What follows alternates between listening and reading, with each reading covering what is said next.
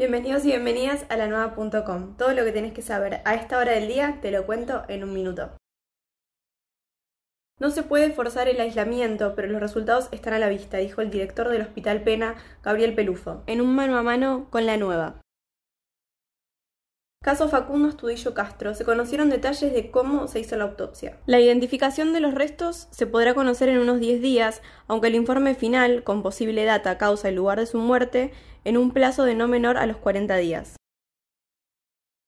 Ingreso a Montermoso. No iremos a las casas a pedirles que se vayan, sostuvo el intendente Alejandro Diquiara en referencia a los dueños sin residencia fija de la ciudad. Una mujer denunció que intentaron secuestrar a su beba en la esquina de Thompson y Esmeralda. Me decía que a mi hija no le iba a faltar nada, afirmó la víctima.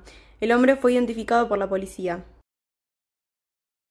Bahía Blanca superó los 900 casos, confirmaron 26 en las últimas 24 horas. De 902 casos confirmados, 249 están activos, 628 recuperados y 25 fallecidos. Por el bien de todas y todas, lávate las manos, cumplí con la distancia social y usa el barbijo. Estas noticias que te conté y muchas más las puedes encontrar en la nueva.com.